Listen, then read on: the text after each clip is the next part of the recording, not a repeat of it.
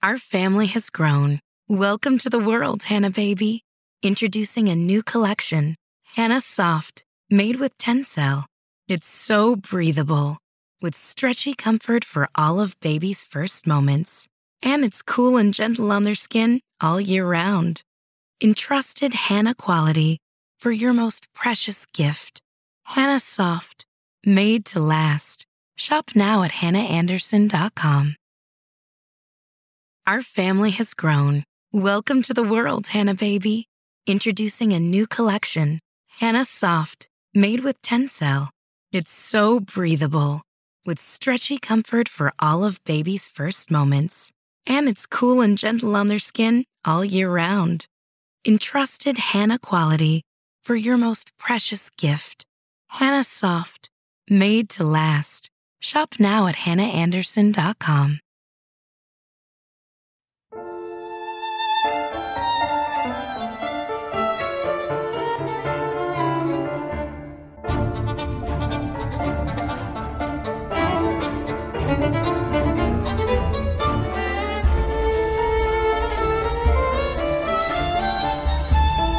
Ana Karenina, de Lev Talstov.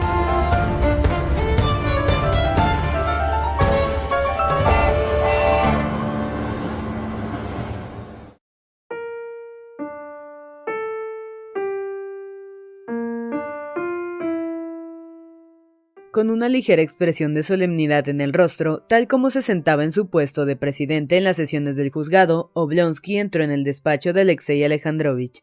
Este, con las manos a la espalda, paseaba por la habitación pensando en lo mismo de lo que su cuñado había hablado con su mujer. ¿No te estorbo? preguntó Esteban Arkadievich, que al ver a Karenin experimentó un sentimiento de turbación insólito en él. Para disimularlo, sacó la petaca de sierra especial que acababa de comprar y tras oler la piel nueva, extrajo un cigarrillo. No, ¿puedo servirte de algo? dijo Karenin con desgana. Sí, quisiera. necesito hablarte, repuso Esteban Arkadievich, sorprendido al notar que sentía una timidez que nunca había sentido. Aquel sentimiento era tan inesperado y extraño que Oblonsky no pudo creer que fuera la voz de la conciencia diciéndole que iba a cometer una mala acción. Sobreponiéndose con un esfuerzo, consiguió dominarse. Supongo que creerás en el cariño que profeso a mi hermana y en el particular afecto y respeto que siento por ti, dijo sonrojándose. Alexei Alejandrovich se detuvo sin contestar, pero la expresión de víctima resignada que se dibujaba en su semblante sorprendió a Esteban Arkadievich. Quería. deseaba hablarte de mi hermana y de sus mutuas relaciones, añadió Oblonsky, luchando aún con su confusión. Alexei Alejandrovich sonrió con leve ironía, miró a su cuñado y sin contestarle, se acercó a la mesa, tomó una carta empezada que había en ella y la mostró a su interlocutor. Esteban Arkadievich la tomó, miró con asombro aquellos ojos turbios que se fijaban en él, inmóviles, y comenzó a leer. Observo que mi presencia le es penosa, por triste que me haya sido convencerme de ello, comprendo que es así, y que no puede ser de otro modo. No le inculpo, Dios es testigo de que viéndole enferma, resolví con toda mi alma olvidar cuanto ha pasado entre nosotros y empezar una nueva vida.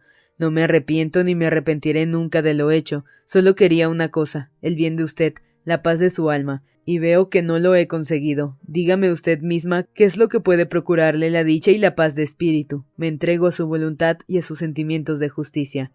Esteban Arkadievich devolvió la carta a su cuñado y siguió contemplándole perplejo sin saber qué decirle. Aquel silencio era tan penoso para los dos que por los labios de Oblonsky pasó un temblor dolorido, sin apartar la mirada del rostro de Karenin, continuaba callado. Eso es lo único que le puedo decir habló Alexei Alejandrovich volviendo la cabeza. Sí, sí, dijo Esteban Arkadievich sin fuerzas para contestar, sintiendo que los sollozos se agolpaban en su garganta. Sí, lo comprendo, pronunció al fin. Deseo saber lo que ella quiere, repuso Karenin. Temo que ella misma no comprenda su propia situación. Ahora no puede ser juez. Está consternada. Sí, consternada por tu grandeza de alma. Si lee la carta, no sabrá qué decir, salvo inclinar la cabeza con más humillación aún. Sí, más. ¿Qué puedo hacer entonces? ¿Cómo explicar? ¿Cómo saber lo que quiere? Si me permites exponerte mi opinión, creo que depende de ti adoptar las medidas que encuentres necesarias para resolver esta situación. De modo que crees que hay que acabar con este estado de las cosas, interrumpió Karenin. Pero ¿cómo? añadió pasándose la mano ante los ojos con ademán insólito en él. No veo salida posible. Todas las situaciones tienen salida, afirmó Esteban Arkadievich, levantándose animado ya. Hubo un momento en que tú quisiste romper. Si estás convencido de que es imposible hacerse mutuamente dichosos, la felicidad puede comprenderse de diferentes modos, pero supongamos que estoy conforme con todo y que no quiero nada. ¿Qué salida puede tener nuestra situación? ¿Quieres saber mi opinión? repuso Esteban Arkadievich con la misma sonrisa de aceite de almendras que empleara al hablar con su hermana, y aquella sonrisa era tan persuasiva y bondadosa que notando involuntariamente su propia debilidad, Alexei Alejandrovich, sugestionado por ella, se sintió dispuesto a creer cuanto le dijera su cuñado. Ana no lo dirá nunca, continuó Oblonsky, pero solo hay una salida posible, solo hay algo que ella puede desear, y es la interrupción de sus relaciones y de los recuerdos unidos a ellas. Creo que en su situación es preciso aclarar las ulteriores relaciones recíprocas, relaciones que solo pueden establecerse basándose en la libertad de ambas partes, o sea, el divorcio, dijo con repugnancia Karenin. Sí, a mi juicio sí, el divorcio, repitió sonrojándose Esteban Arkadievich. Es en todos los sentidos la mejor salida para un matrimonio que se halla en su situación. ¿Qué puede hacerse cuando los esposos se encuentran imposible vivir juntos? Es algo que puede suceder a todo el mundo. Alexei Alejandrovich, respirando penosamente, cerró los ojos. Aquí solo puede haber una consideración. ¿Desea o no uno de los cónyuges contraer nuevo matrimonio? Si no se desea, la cosa es muy sencilla, continuó Esteban Arkadievich, sintiéndose cada vez más dueño de sí. Alexei Alejandrovich, con el rostro contraído por la emoción, murmuró algo para sus adentros, pero no contestó. Lo que a su cuñado le parecía tan sencillo, él lo había pensado mil veces, y no solo le parecía muy sencillo, sino completamente imposible. El divorcio, cuyos detalles de realización conocía ahora, le parecía la sazón inaceptable, porque el sentimiento de su propia dignidad y la religión que profesaba le impedían tomar sobre sí la responsabilidad de un adulterio ficticio y menos aún podía tolerar que la mujer amada y a quien había perdonado fuese inculpada y cubierta de oprobio. Luego, el divorcio parecía también como imposible por otras causas más trascendentales aún.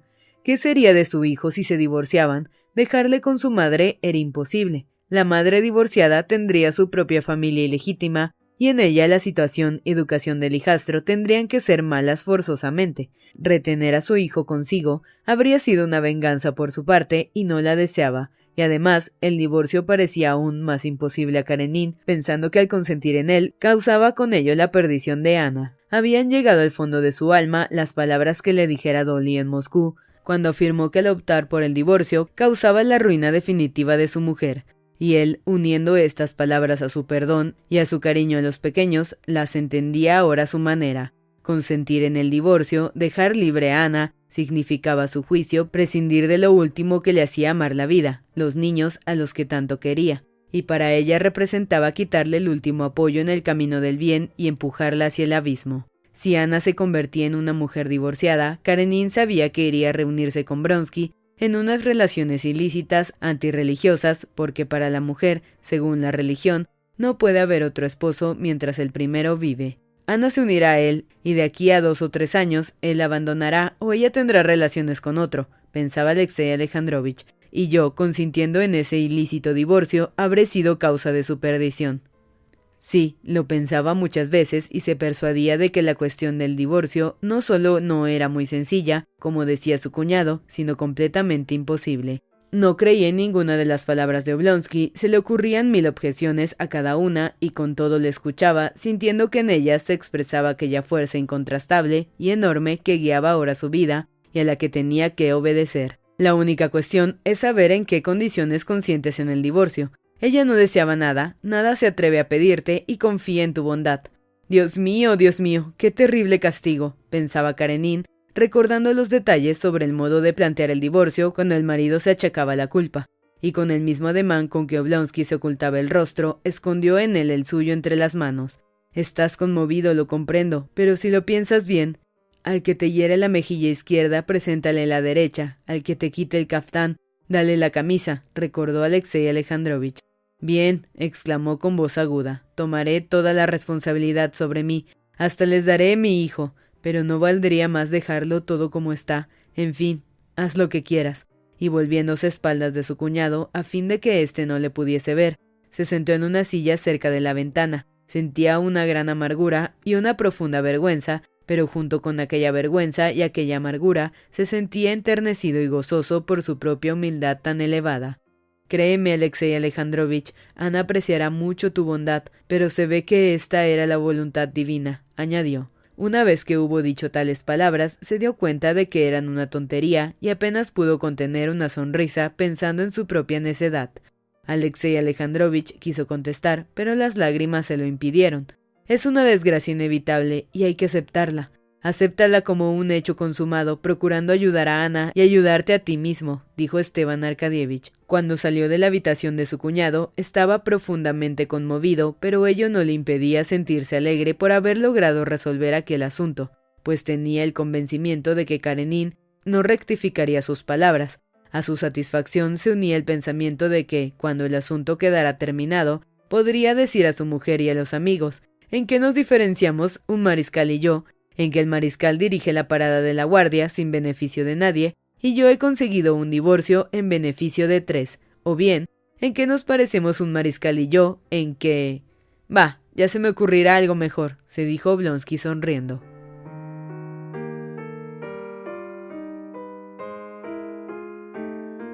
Our family has grown. Welcome to the world, Hannah baby.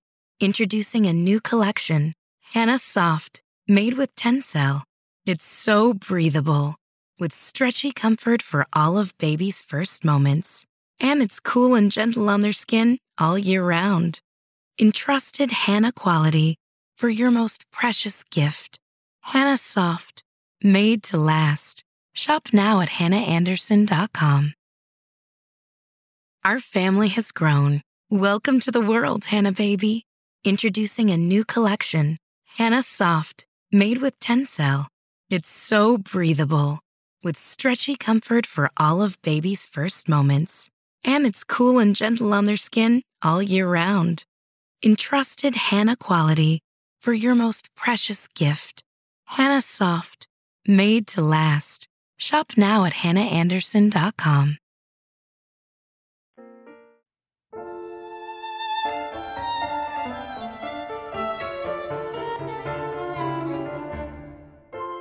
La herida de Bronsky era peligrosa, y aunque la bala no había alcanzado el corazón, el herido estuvo varios días luchando entre la vida y la muerte. Cuando pudo hablar por primera vez, únicamente Varia, la mujer de su hermano, estaba junto al lecho. Varia, dijo él mirándola con gravedad, el arma se me disparó por un descuido. Te ruego que no hables nunca de ello, y dilo a todos así. Otra cosa sería demasiado estúpida. Varia, sin contestarle, se inclinó hacia él y le miró a la cara con una sonrisa de contento. Los ojos de Bronsky eran ahora claros, sin fiebre, y en ellos se dibujaba una expresión severa. Gracias a Dios, exclamó Varia. ¿Te duele algo? Y Bronsky indicaba el pecho. Un poco aquí. Voy a anudarte mejor la venda. Bronsky, en silencio, apretando con fuerza las recias mandíbulas, la miraba mientras ella le arreglaba el vendaje. Cuando terminó, Bronsky dijo Oye, no deliro, y ruego que procures que cuando se hable de esto no se diga que disparé deliberadamente. Nadie lo dice, pero espero que no vuelvas a tener un descuido, repuso ella con interrogativa sonrisa. No lo haré, probablemente, pero más habría valido que. Y Bronsky sonrió con tristeza. Pese a tales palabras y a la sonrisa que tanto asustara a Varia cuando la inflamación cesó, el herido, reponiéndose, se sintió libre de una parte de sus penas. Con lo que había hecho, le parecía haber borrado parcialmente la vergüenza y la humillación que experimentara antes, Ahora podía pensar con más serenidad en Alexei Alejandrovich, de quien reconocía toda la grandeza de alma, sin sentirse, sin embargo, rebajado por ella. Podía además mirar a la gente a la cara sin avergonzarse, reanudar su habitual género de existencia, vivir con arreglo a sus costumbres. Lo único que no podía arrancar de su alma, a pesar de que luchaba constantemente contra este sentimiento que le sumía en la desesperación, era el haber perdido a Ana. Ahora expiaba su falta ante Karenin, estaba, es verdad, firmemente resuelto a no interponerse nunca entre la esposa arrepentida y su marido, pero no podía arrancar de su alma la pena de haber perdido su amor. No podía borrar de su memoria los momentos pasados con Ana, que antes apreciara en tan poco y cuyo recuerdo le perseguía ahora incesantemente. Serpuhovskoy le había buscado un destino en Tachken y Bronsky lo había aceptado sin la menor vacilación. Pero a medida que se acercaba el momento de partir, tanto más penoso le resultaba el sacrificio que ofrecía lo que consideraba su deber. La herida quedó curada, empezó a salir y a realizar sus preparativos de viaje a Tachkent. Quiero verla una vez y luego desaparecer, morir, pensaba Bronsky mientras hacía sus visitas de despedida. Expresó aquel sentimiento a Betsy. Esta lo transmitió a Ana y volvió con una respuesta negativa.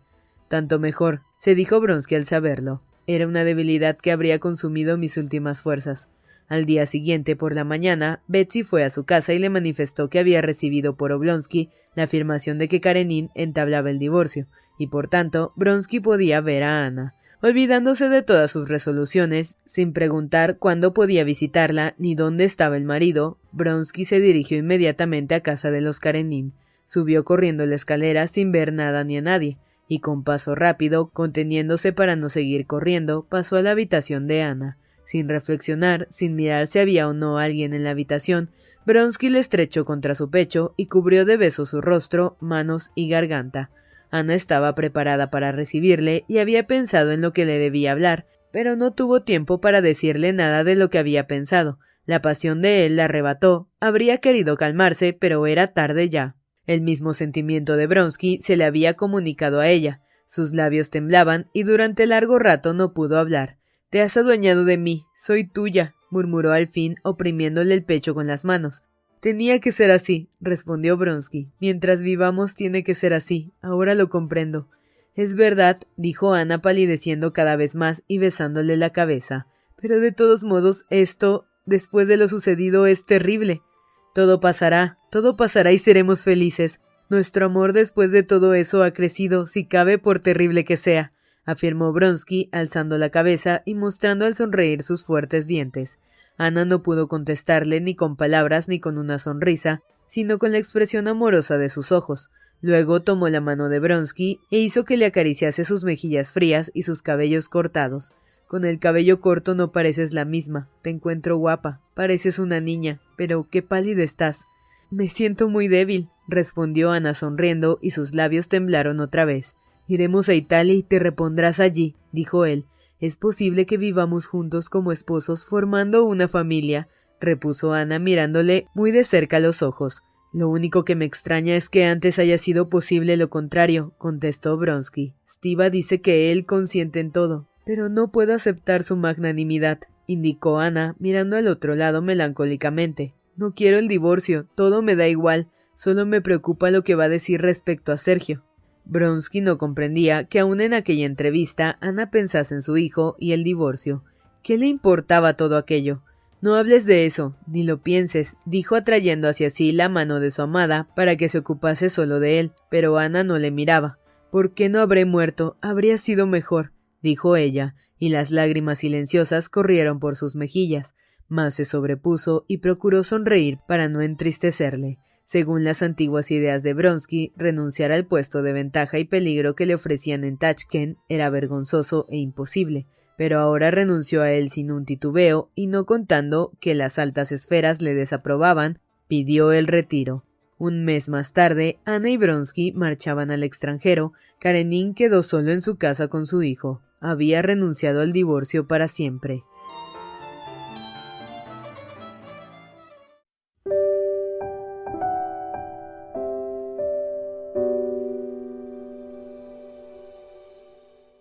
La princesa Sherbatsky consideraba imposible celebrar la boda antes de Cuaresma, para la que solo faltaban cinco semanas, dado que la mitad del ajuar de la novia no podía estar preparado antes de aquel término, mas no podía dejar de estar de acuerdo con Liobin en que aplazar la boda hasta fines de cuaresma era esperar demasiado, ya que la anciana tía del príncipe Sherbatsky estaba gravemente enferma y podía fallecer de un momento a otro, en cuyo caso el luto aplazaría la boda aún más tiempo. Por esto, después de decidir que el ajuar se dividiría en dos partes, una mayor que se prepararía con más calma y otra menor que estaría dispuesta enseguida, la princesa accedió a celebrar las bodas antes de Cuaresma, aunque no sin molestarse repetidas veces con Liobin por no contestar nunca con seriedad a sus preguntas ni decirle si estaba de acuerdo o no con lo que se hacía. La decisión era tanto más cómoda cuanto que, después de casados, los novios se irían a su propiedad, donde para nada necesitarían la mayoría de las cosas correspondientes a la parte mayor del ajuar. Liobin continuaba en aquel estado de trastorno en el que parecía que él y su felicidad constituían el único y principal fin de todo lo existente y que no debía tener ni preocuparse de nada, ya que los demás lo harían todo por él. No tenía ni siquiera formado un plan para su vida futura, dejando la decisión a los otros, convencido de que todo marcharía a la perfección. Su hermano Sergio Ivanovich, Esteban Arkadievich y la princesa le orientaban en cuanto debía hacer, y se limitaba a conformarse con lo que decían. Sergio Ivanovich tomó para él dinero prestado. La princesa le aconsejó irse de Moscú después de la boda, y Esteban Arkadievich le sugirió que fuese al extranjero.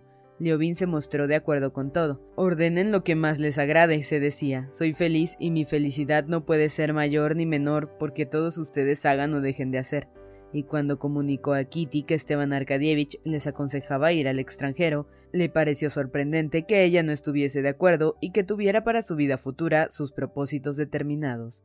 Kitty sabía que en el pueblo Liobin se ocupaba de una empresa que le apasionaba, ella no comprendía aquellas actividades de su esposo ni quería comprenderlas, pero no por esto dejaba de considerarlas importantes, y como sabía que ellas exigirían su presencia en el pueblo, el deseo de Kitty era ir no al extranjero, donde nada tenían que hacer, sino la casa de su futura residencia. Tal decisión expresada muy concretamente extrañó a Liobin, pero como le daba igual marchar a un sitio que a otro, pidió inmediatamente a Oblonsky, cual si éste tuviera tal obligación, que fuese al pueblo y lo arreglase todo como mejor le pareciera, y con aquel buen gusto que era natural en él.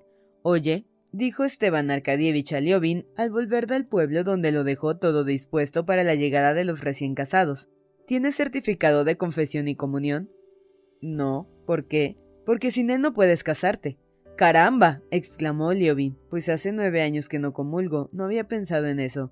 Bueno estás tú, exclamó riendo Oblonsky, y me acusas a mí de nihilista. Esto no puede quedar así. Tienes que confesar y comulgar. Pero si solo quedan cuatro días. Esteban Arkadievich le arregló esto también. Liobin comenzó a asistir a los oficios de la iglesia. Para Liobin, que no tenía fe, sin dejar por ello de respetar las creencias de los otros, era muy penosa la asistencia a los actos religiosos, pero ahora, en aquel estado de ánimo, condescendiente y sensible a todo, en el que se encontraba, la obligación de fingir no solo le resultaba penosa, sino completamente imposible. Le parecía que en la cúspide de su felicidad, de su esplendor íntimo, iba a cometer un sacrilegio. Se sentía pues incapaz de cumplir ninguno de aquellos deberes, pero a todos sus ruegos de que le procurasen el certificado sin cumplir los actos, Esteban Arkadievich le contestaba que era imposible. Por otra parte, ¿qué te cuesta? Al fin y al cabo es cuestión de dos días. El sacerdote es un anciano muy simpático y muy inteligente. Te sacará ese diente sin que te des cuenta. Al acudir a la primera misa, Liobin procuró refrescar sus recuerdos de juventud, renovar en él aquel fuerte sentimiento religioso que experimentara a los 16 o 17 años, mas ahora comprobaba que le era imposible. Trató de considerarlo como una simple fórmula secundaria, análoga a la de hacer visitas, pero tampoco esto pudo conseguir. Respecto a la religión, Liobin, como la mayoría de sus contemporáneos, se hallaba en una situación indefinida. No podía creer, pero a la vez no tenía la certeza de que la religión no fuese justa y necesaria, y por ello incapaz de creer en la importancia de lo que hacía, ni de mirarlo con indiferencia como mera formalidad, todo el tiempo que pasaba estos días en la iglesia experimentaba cierto malestar y vergüenza. La voz de su conciencia le decía que hacer una cosa sin comprenderla era una acción deshonesta, una falsedad, durante los oficios religiosos, Liobin escuchaba las oraciones procurando darles un significado no distinto a sus propias ideas, o reconociendo que no podía comprenderlas y que debía censurarlas, procuraba no oírlas, abstrayéndose en pensamientos, observaciones y recuerdos que con particular claridad pasaban por su cerebro durante aquella ociosa permanencia en la iglesia, Asistió a misa y vísperas y aquella misma tarde a la lectura de las reglas de confesión. Al día siguiente, levantándose más temprano que de costumbre, sin tomar su desayuno, fue a la iglesia a las ocho, a fin de confesarse después de las oraciones matinales. En la iglesia no había nadie, salvo un soldado, un mendigo, dos ancianas y los clérigos. Un joven diácono, de ancha y bien formada espalda, bajo la leve sotana, se acercó a Liobin y luego, acercándose a la mesita próxima a la pared, comenzó a leerle las reglas. Oyendo la lectura, sobre todo la repetición de las mismas palabras, Señor, ten misericordia, que se unían a su monótono Señor da, Señor da, Liobin sentía la impresión de tener su pensamiento cerrado y sellado, sin poder tocarlo ni moverlo, porque de lo contrario le parecía que habría de ser mayor aún su confusión. Por ello, en pie tras el diácono, sin escucharle ni compenetrarse con sus palabras, continuaba entregado a sus reflexiones, es extraordinaria la expresión que tiene en sus manos, se decía recordando el día anterior en que estuviera sentado con Kitty cerca de la mesa, en un rincón del salón. Como sucedía casi siempre por aquellos días, no tenían nada que decirse y Kitty poniendo la mano en la mesa la cerraba y la abría, reparando ella misma en tal movimiento, se puso a reír. Liobin recordó que le había besado la mano fijándose en las líneas que se unían sobre la palma de color suavemente sonrosado. Otra vez, señor Da, pensó persignándose y mirando el movimiento de la espalda del diácono que se inclinaba al santiguarse. Luego ella me tomó la mano y dijo, examinando sus líneas, tiene unas manos muy bellas. Y Liobin contempló su mano, luego la del diácono de dedos cortos. Sí, ahora va a terminar, se dijo. Ah, no, empiezo otra vez, rectificó fijándose en las oraciones. No, ya termina. Ahora marca una genuflexión y toca el suelo con la frente. Esto señala siempre el fin. Una vez recibido discretamente en su mano, que ostentaba puños de terciopelo, un billete de tres rublos, el diácono dijo que se encargaría de inscribirle para la confesión y se alejó hacia el altar, haciendo resonar fuertemente sus zapatos nuevos sobre el pavimento de la iglesia desierta. Al cabo de un momento volvió la cabeza y llamó con la mano a Liobin, los pensamientos de éste, encerrados hasta que el momento, se agitaron de nuevo en su cerebro, pero se apresuró a alejarlos de sí y se adelantó hacia la gradería mientras pensaba. Ya se arreglará de un modo a otro. Al poner los pies en las gradas, volvió la mirada hacia la derecha y vio al sacerdote, un anciano de barba entrecana, de ojos bondadosos y fatigados, que de pie ante el analoy hojeaba el misal. Haciendo un leve saludo a Liobin, el sacerdote comenzó a leer las oraciones con voz monótona, al terminar, hizo un saludo hasta el suelo y volviéndose hacia él y mostrándole un crucifijo, le dijo Aquí está Cristo en presencia invisible para recibir su confesión. ¿Cree usted en lo que nos enseña nuestra Santa Iglesia Apostólica? continuó el sacerdote, apartando los ojos del rostro de Liobin y cruzando las manos bajo la estola en ademán de orar. Dudaba y dudo de todo, contestó Liobin en voz que le sonó desagradable incluso a él, y calló. El sacerdote esperó unos segundos para ver si decía todavía algo, y cerrando los ojos y pronunciando las oes a la manera de la provincia de Vladimir, dijo La duda es propia de la debilidad humana, pero debemos orar para que Dios misericordioso nos ilumine cuáles son sus pecados, añadió el sacerdote sin hacer una sola pausa, como no queriendo perder el tiempo. Mi pecado principal es la duda, dudo de todo, la duda me persigue casi en todo momento. La duda es propia de la debilidad humana, repitió el cura con iguales palabras. ¿De qué duda usted en especial? De todo. A veces dudo de la existencia de Dios, dijo Liobin sin querer, y se horrorizó de la inconveniencia de lo que decía, pero las palabras de Liobin no parecieron causar al sacerdote impresión alguna. ¿Qué duda puede caber de la existencia de Dios? dijo el sacerdote rápidamente, casi con una imperceptible sonrisa. Liobin callaba. ¿Qué duda puede caber sobre el Creador cuando se contemplan sus obras? continuaba el sacerdote con su hablar rápido y monótono. ¿Quién adornó con astros la bóveda celeste? ¿Quién revistió la tierra de sus bellezas? ¿Cómo podrían existir todas estas cosas sin un Creador? Y miró interrogativamente a Liobin. Este comprendía que era poco delicado entrar en discusiones filosóficas con el sacerdote y solo contestó lo que se refería directamente a la cuestión. No lo sé, repuso. Pues si no lo sabe, ¿cómo puede dudar de Dios que lo ha creado todo? preguntó el sacerdote con alegre sorpresa. No comprendo nada, dijo Liobin sonrojándose al advertir la necedad de sus palabras y las inadecuadas que eran a la situación. Rece a Dios e implore su misericordia. Hasta los santos padres tenían dudas y pedían a Dios que fortaleciese su fe.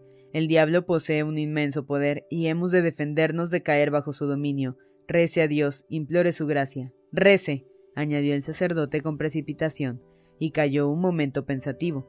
He oído decir que se propone usted casarse con la hija de mi feligrés e hijo espiritual, el príncipe Sherbaski, añadió sonriendo. Es un excelente joven. Sí, contestó Liobin, y pensaba sonrojándose por el sacerdote, ¿por qué me dice esto durante la confesión? Y como si contestase a su pensamiento, el sacerdote habló. ¿Piensa usted contraer matrimonio? ¿Y acaso Dios le conceda descendencia, no es eso?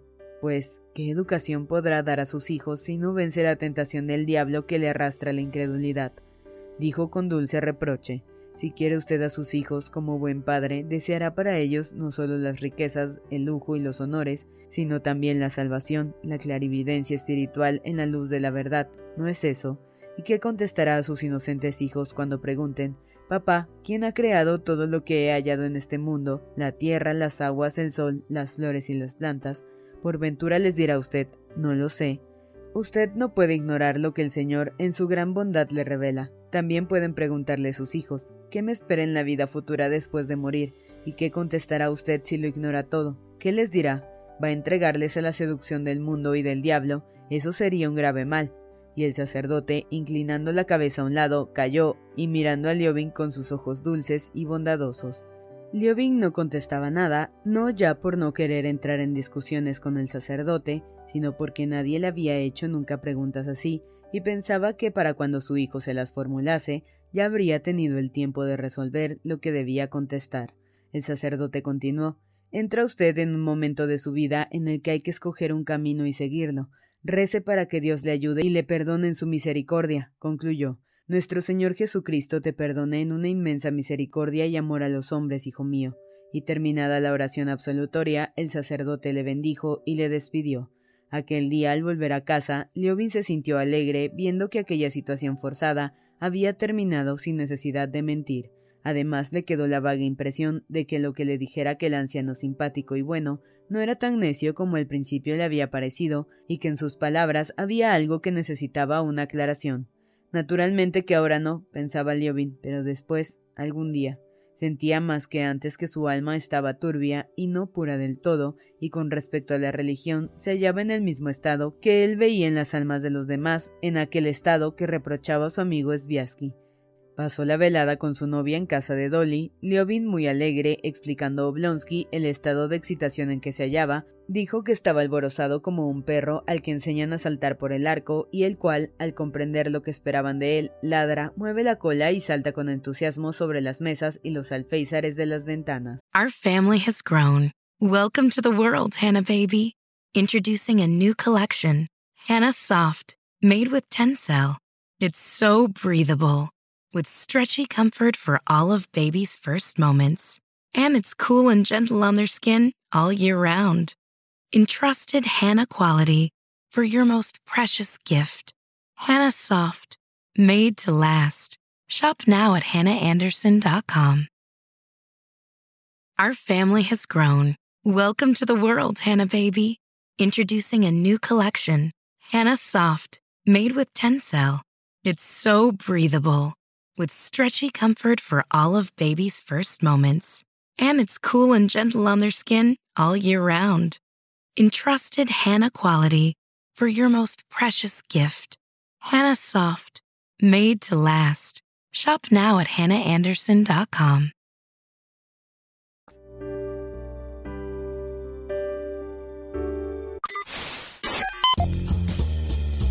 No te pierdas la continuación de esta historia. Capítulos todos los lunes, miércoles y viernes. Suscríbete. El Cuentero, con historias para tus oídos.